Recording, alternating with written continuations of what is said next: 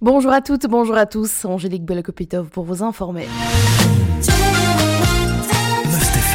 L'actu près de chez vous. On ouvre ce journal avec cette manifestation de tracteurs qui aura lieu ce lundi dès 9h30 à Namur et à Jambes. Et comme l'annonce le journal La Meuse, de nombreux véhicules sont attendus.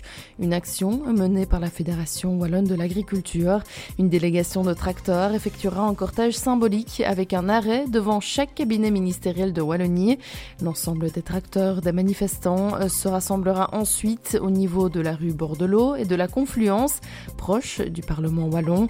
La circulation sera perturbée entre 9h30 et 14h. La circulation sera d'ailleurs interdite sur tous les axes menant à la confluence à partir de 11h. Les bus tech seront retardés ou déviés et le stationnement, lui, sera interdit rue Bordelot et boulevard Baron Huard. On reste à Namur où ce dimanche, la reconstitution du meurtre d'Esteban s'est déroulée en présence de l'auteur présumé des faits. Souvenez-vous, c'était le 17 novembre dernier. Esteban Solto Diaz était tué d'un coup de couteau rue de l'Inquiétude. Avec cette reconstitution, l'enquête franchit une nouvelle étape. Elle a duré toute la journée, comme le précisent nos confrères du journal La Meuse. Il y avait pas mal de témoins qui devaient être associés à cette reconstitution, ce qui explique aussi qu'elle ait duré aussi longtemps. C'est ce qu'explique Étienne Goblom, futur procureur du roi de Namur. Et selon le magistrat, l'auteur présumé des faits a été amené sur place. Il s'est montré collaborant. Ses avocats ainsi que ceux de la famille d'Esteban étaient également présents. On prend maintenant la direction de la province de Luxembourg qui se distingue particulièrement au niveau de son taux d'emploi. Un sociologue flamand, Ayan Ertongen, a récolté toute une série de chiffres en matière d'emploi, province par province et commune par commune. Historiquement, la province de Luxembourg a toujours obtenu de meilleurs scores que ses voisines wallonnes. Sur les 44 communes, une se détache particulièrement, celle de Messancy, où 85,6% des citoyens travaillent.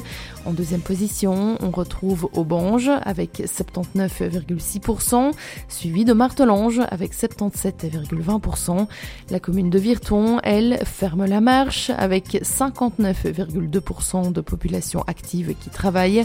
Selon Thierry Ney, porte-parole du Forum, ces chiffres s'expliquent notamment par la proximité de la province avec l'Allemagne, le Luxembourg ou encore la France.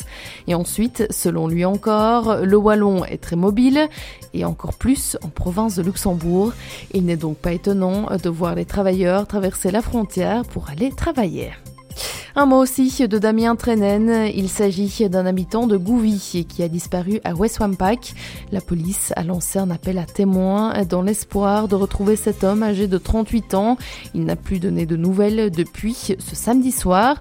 Damien, qui travaille dans une entreprise de construction au Luxembourg, mesure plus ou moins 170 cm. Il est mince, il a une barbe de 3 jours et il portait un t-shirt rouge au moment de sa disparition. Si vous avez des informations concernant cette disparition, vous pouvez vous manifester auprès des autorités en composant le numéro suivant, plus 352 24 48 71 3 x 0. Vous pouvez également envoyer un mail à police.3vierge.police.état.lu. Et enfin, on termine avec un mode foot. Arlon a bien clôturé sa saison en dominant Opagne. Ce dimanche, le match était disputé à Libramont et le FC Arlon a déroulé pour remporter une nouvelle coupe. Score final 2-5 après une rencontre plutôt déséquilibrée avec des Arlonnais plutôt dominants. L'information régionale en radio. C'est sur Must FM.